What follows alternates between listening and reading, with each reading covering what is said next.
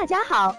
欢迎收听接好运啦 FM。如果你正在准备孕育宝宝，却不知道怎么科学备孕，或者正和试管婴儿打交道，都可以来听听我们的好运大咖说。大咖说什么？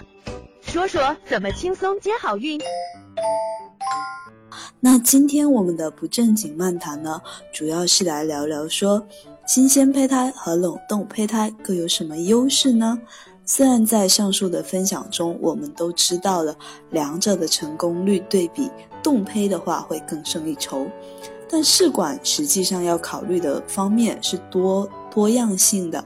那从医学的角度上来看，咱们的周医生又会有什么样的一些看法和建议呢？那么我们就请周医生来漫谈下这个话题。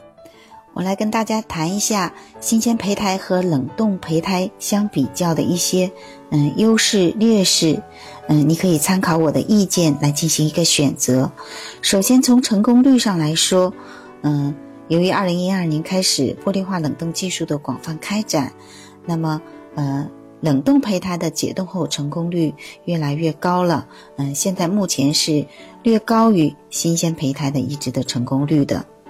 嗯，有关于宝宝的健康方面呢，嗯，那么冷冻胚胎的，嗯，解冻的宝宝呢，可能在早产儿发生率以及低体体重儿发生率上，嗯，会略少一些。那在宝宝健康方面呢，可能冷冻胚胎会稍微更好一点。但是有关一些长期的，嗯，这些随访呢，目前还没有相关的报道，因为这个技术到现在也也就开展了三十多年，那就是说还没有一个解冻的小宝宝啊活到呃七八十岁以上，所以呢，这个还要后续的一些论文的报道。嗯，那有关嗯这个经济的方面呢？嗯，就是说冷冻的胚胎，由于它要有冷冻的一个技术，还有冷冻保存的一个费用，要保存在液氮罐里，那还要有一个解冻的技术，所以呢，它就增加了病人。的这个费用，嗯，还有呢，病人的看诊的时间也比较久一点，嗯，就是说，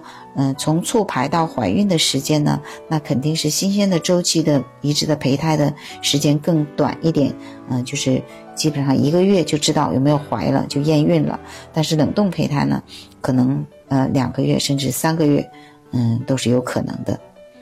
那么，嗯，有关手术时间的选择上呢，嗯。就是说，解移植胚胎的时间的这个选择上呢，那新鲜的胚胎就比较受限。一般来说，就是取卵后的三天到五天这个范围。那如果是冷冻的胚胎呢，相对就比较自由。那就我把胚胎冻起来，然后呢，嗯，我想说我调整身体状况，甚至说我去做一个嗯手术啊，其他手术，比如说痔疮啊，或者是去修牙齿啊，那。弄好了之后再回来，嗯，选一个时间来解冻，这都是可以。所以它在，嗯，移植的时间的选择上呢，是相对自由的。嗯，还有关于。嗯，卵巢过度刺激综合症的发生的话，那么如果说你这个新鲜周期，嗯，取卵数目多，嗯，雌二醇水平高的，那它发生卵巢过度刺激综合症的危险相对会多一点。如果同时你还移植了胚胎，再加上怀孕了，那么可能这个卵巢过度刺激综合症发生的比率就更高了。那如果冷冻胚胎这个解冻周期呢，嗯，发生过度刺激的风险就非常少了，就偶尔呢也会有。呃，一例两例的报道，那么在宫外孕的发生率上呢，也是冷冻胚胎相对来说发生的比率要低于新鲜的胚胎。嗯，在医院的管理方面呢，嗯，可能如果说是嗯冷冻的胚胎比较多，都是做解冻周期的话，啊，那么医院的医护人员的管理上呢会更辛苦一点。那新鲜周期的胚胎移植完，那这个周期就结束了。嗯。另外，在促排方案的选择上，嗯，如果是准备做冷冻胚胎的呢，相对会更自由一点。比如说，可以做黄体期方案、嗯，黄体酮方案、微刺激方案、嗯，拮抗剂方案等等，都是可以的。但如果说是要嗯新鲜胚胎移植的话，在方案的选择上，嗯，会受到一些限制。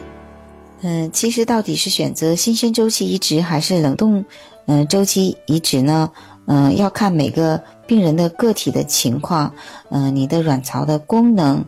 嗯，你子宫的情况，嗯，你取卵的数目，嗯，你雌二醇的水平，内膜的情况，嗯，你的经济条件，嗯，你的。嗯，希望你怀孕的受孕的时期，你的时间上的安排，嗯，等等等等，这些都是有相关性的。其实呢，每个病人都可以和你的主治医生详细商谈后，决定你促排卵的方案以及你嗯移植胚胎的时间。想了解更多备孕和试管的内容，可以在微信公众号搜索“接好运”，关注我们。接好运，让怀孕更容易。